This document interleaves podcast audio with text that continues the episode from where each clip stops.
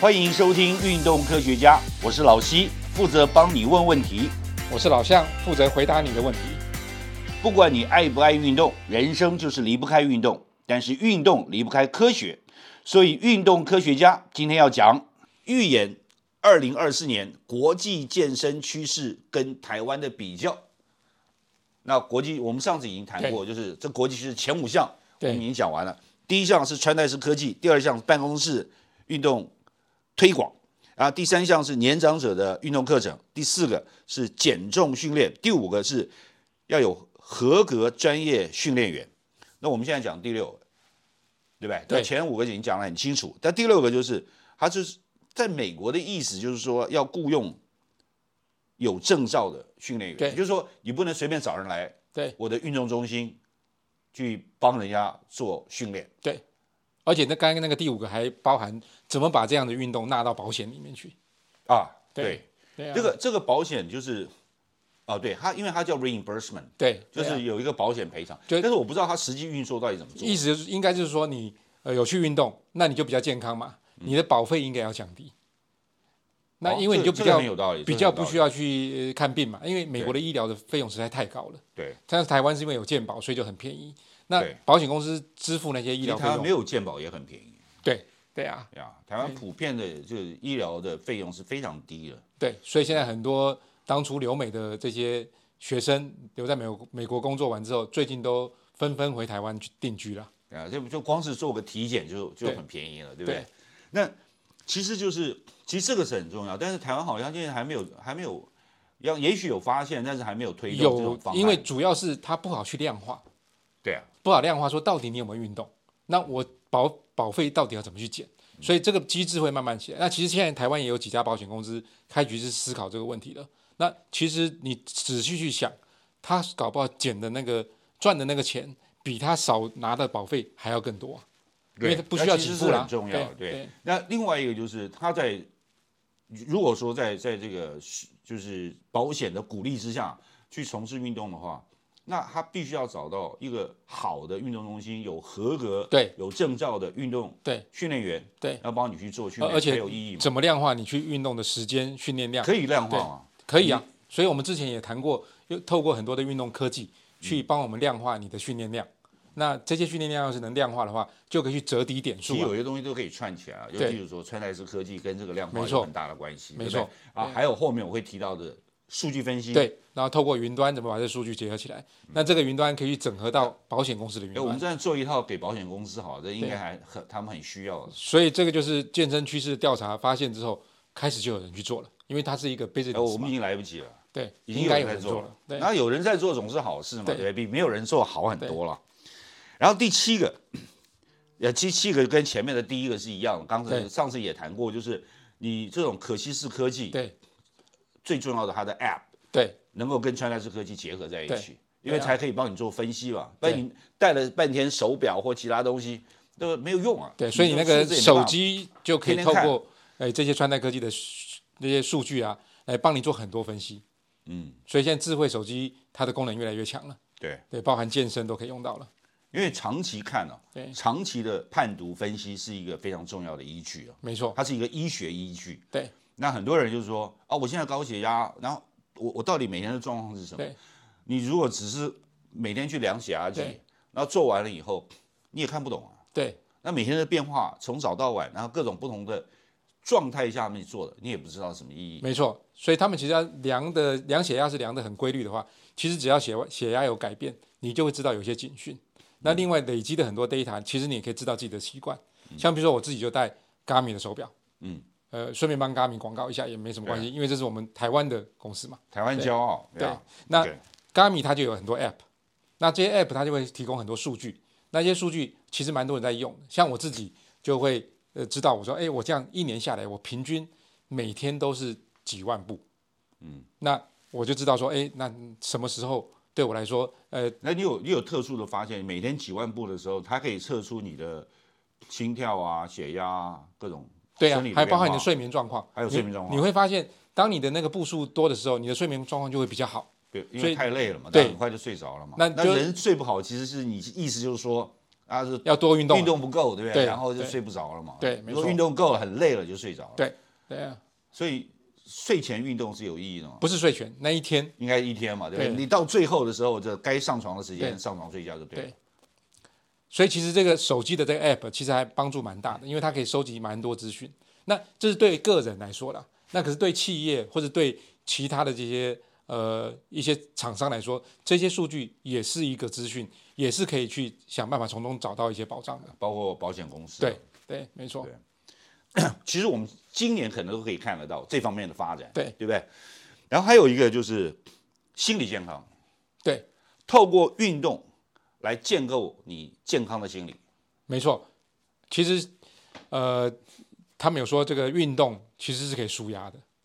那可以舒怎么压透过舒呃健呃健身运动，那你的舒压，其实你心里就比较容易健康。那嗯不过这个这个部分怎么透过运动，怎么透过一些方式让你的呃心理能够更健康，其实他还蛮专业的，对啊，那他他他其实也特别提到，就是说这种心理健康啊，就是包括你的情绪啦，对你生理状况嘛，对还有跟社会关系。对哦，你如果说你我跟周遭的人、跟同事、跟家人，我的关系都很 smooth 的话，对，那比较不容易有生活上的压力，然后你的心情也会比较好，比较不容易有心理。所以这个就结合到前一个这个手机 app，因为你也可以透过手机 app 或穿戴科技，让这些人爱运动的人可以变成一个群主，他们就有一些 social 的效应。对，就是有一些社群的效应，那互相鼓励，然后互相分享，其实对他们的心理也是蛮有帮助的。那甚至于也可以透过这样子的方式，鼓励大家再去做更多的运动。对，他们也特别点出来哦，根据 WHO 世界卫生组织哦，就联合国下面的对组织嘛，最近之前在疫情期间非常受到啊唾弃，而不是唾弃啊，对就非常关受到切重视啊，对，对受到关切的。那这个组织其实他有就说，差不多八个人里面就有一个人对，他或多或少会有心理疾病的因素。对对不对？就对哎那个比例非常非常高，对啊八个人就有一个。那所以说，透过运动达到一个健康的心理，这是非常重要的一对件，事情没错，对啊，啊。而且，其实我们想就是说，有各式各样运运动的方式，但是我非常有频率高的、长期的、规律的对去做运动是很重要的。对，因为所有的研究都显示，运动是可以帮你在心理上去达到比较好的平衡。那第九个，我我们上次也提到，就是说年轻人，对尤其小朋友、对青少年、对少年、儿童，他的运动发展是很重要的，因为没错从小就开始培养出运动的好的习惯，对，然后不至于，呃其实有一个我们刚上讲的就是过过胖、对，就是小时候胖就过是重胖，，对，对小时候胖就是胖，对那透过运动可以扭转。对让让每个都是这个健康活泼，然后这个体态匀称的小朋友对，，而且养成健康的习惯，而而且透过运动，你在发育的过程中，你的发育也比较好。啊，而且而且身心哦对，都会达到一个平衡哦嘛，没错，那对也比较有自信。其实我觉得台湾的小朋友因为受到很从小就受到很多压力，当然比起中国的小朋友可能好一点，比起韩国可能好一点，对对但，是亚洲的都比较可怜哎亚啊。洲的都都都蛮惨的，对不对？对那他就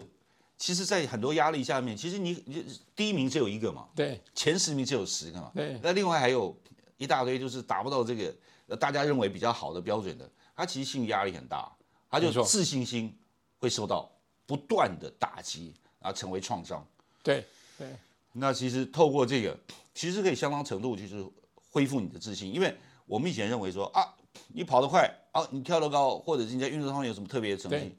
不重要，没人理你，对不对？但现在是这方面其实变得很重要。没错，而且运动它还可以培养你这个韧性嘛。就譬如说，你有去打个桌球，你有去打个什么球，就是上场都会有输赢嘛，而且对通常输的机会还蛮大的。而那且，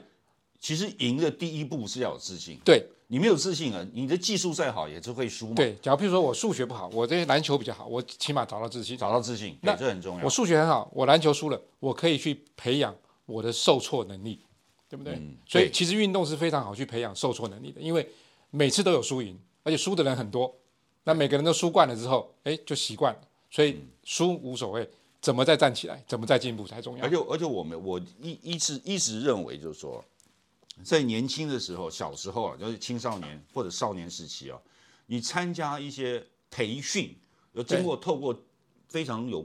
正规的训练，这是很重要的一个过程。对因为这过程培会培养你出一些你刚刚讲的这种那种坚韧啊，对，承受啊、受挫的承受能力啊对，这些都是非常重要的。没对于错他将来面对社会上各种压力的时候，对对不对？还有对一个应应能力啊。对对，OK，第十项，一对一的个人训练对又回到前十名了。对他本来掉出去了嘛，对现在又回来了。这个 personal training 这个啊、其实重点会在你怎么去做比较有效率的训练呢、啊因为有些人到健身房就乱做，那也不知道对不对，对然后这个达不到效果就算了，搞不好还受伤。对，然后出了事以后，对就不做了。对啊，那那因此就会更不健康。那只要 personal training 这种概念能够融进去的话，它最起码可以指导你做正确的训练。那现在更进一步的 personal training，它可能会结合医学啊，这譬如说在原本是在复健的过程中，透过一对一让你复健的好一点。那现在不是只有复健了，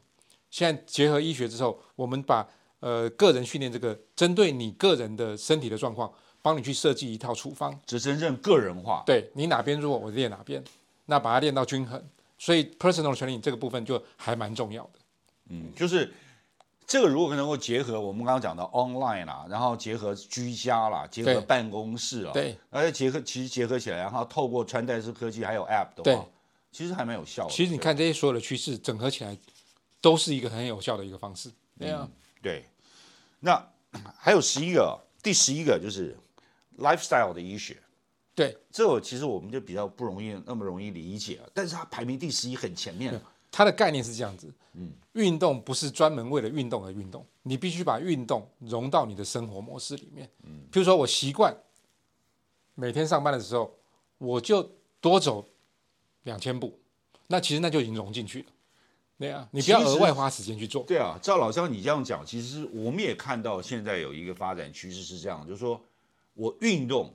不是纯粹运为了运动对本身，那运动本身其实是一个生活风格，对是一种品味。对所以你在办公室，你有运动的人跟没有运动的人比起来，那有运动的人其实就是而且你看那受到个瞩目了。有运动的人穿着那个运动服装起来就很 fit，哇就很好看，对不对？其实其实有时候太 fit 也不一定很好看了、对啊那我但是我最近特别关注了一下瑜伽服对哦，那或者是大概就是健身服啦，对加上瑜伽服啊，啊都是非常紧身嘛。我们对以前也谈过这种对紧身裤紧身紧身裤。对那但是它现在很妙的就是，其实我们从这个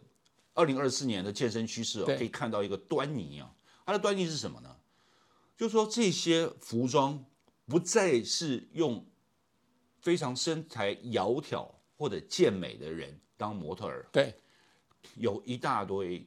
很壮硕，我们应该对讲比较不 offensive，很壮硕的女性，对哦，就是她的臀围惊人，大尺寸 model，哇，尤其她的那个对那个大腿哦，对就是呃非常的浑圆而且巨大。对像这种大尺寸的 model，现在在每几乎每一个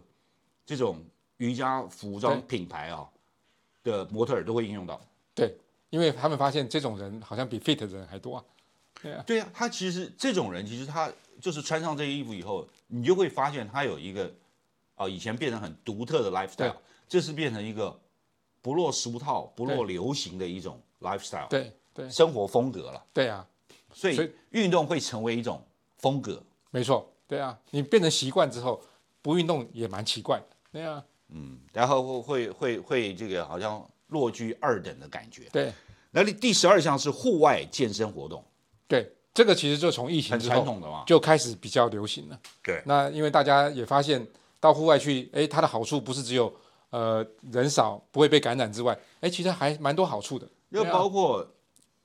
中国很流行的广场舞也算是其中一项嘛。呃，它这边的户外比较偏向郊外啦，比郊外嗯如说登山，或者我们骑车到河边去，或者是呃做比较呃郊山的那种健走，对，类似这种。啊，但是你要去到到郊外去的话，你不可能一个人去嘛，对你可能跟家庭、朋友甚至社区去安排这种对啊活动。对那所以就说，它的那种 social bonding 会发展出来，就跟社会结合的的方式，就是社区结合的方对式。可能，所以你会看台湾就有很多这种呃